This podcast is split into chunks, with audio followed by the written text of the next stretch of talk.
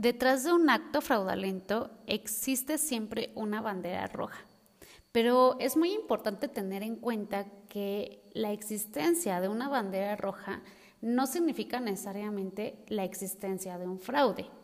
O sea, las banderas rojas son una serie de alertas que debemos observar y tener en cuenta tanto en la prevención como en la detección del fraude.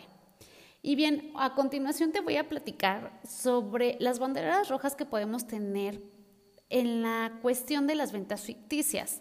Las ventas ficticias se dan mucho en el tema en un fraude financiero o en un fraude contable, que en este caso se van a inflar las ventas con el fin de engañar ya sea a un inversionista para hacerle creer que la empresa o la institución es realmente rentable, vaya.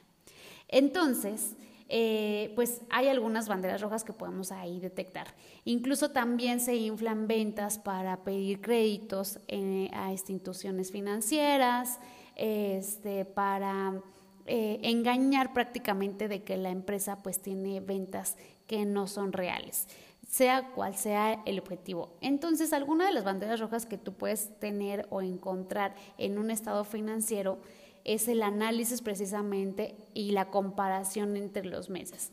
La primera red flag es que tú observes el rápido crecimiento en el volumen de ventas y la rentabilidad que no está siendo sustentada en la operación ni en contratos especialmente debidos validados. Entonces, este es la primera red flag. La segunda es que tú observes que hay altos volúmenes de ventas sin un incremento de flujos en fondo, o sea, que tienen muchas ventas, pero en bancos no se ve ningún flujo, ¿verdad? Entonces, eso es pues muy llamativo porque por lo general los flujos de fondo son negativos.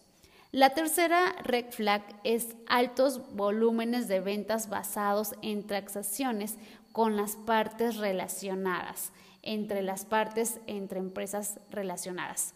La cuarta red flag es un gran incremento en la antigüedad de cuentas por cobrar generadas por ventas a crédito. O sea, de pronto tú observas que tu cuenta por cobrar brincó de un mes a otro o de un año a otro. Entonces, no, sí, mis ventas incrementaron, pero eh, no los tengo en flujo en el banco, pero es porque todas esas ventas me los deben mis clientes y realmente pues el cliente no te debe nada, ¿no? La quinta, eh, la quinta red flag son ventas significativas a entidades o personas cuya existencia no se pueden confirmar por los auditores. O sea, es decir que esas ventas pues no existen realmente y que esas personas pues son personas fantasmas. La sexta red flag y la última es alta concentración de ventas en pocas unidades de organización.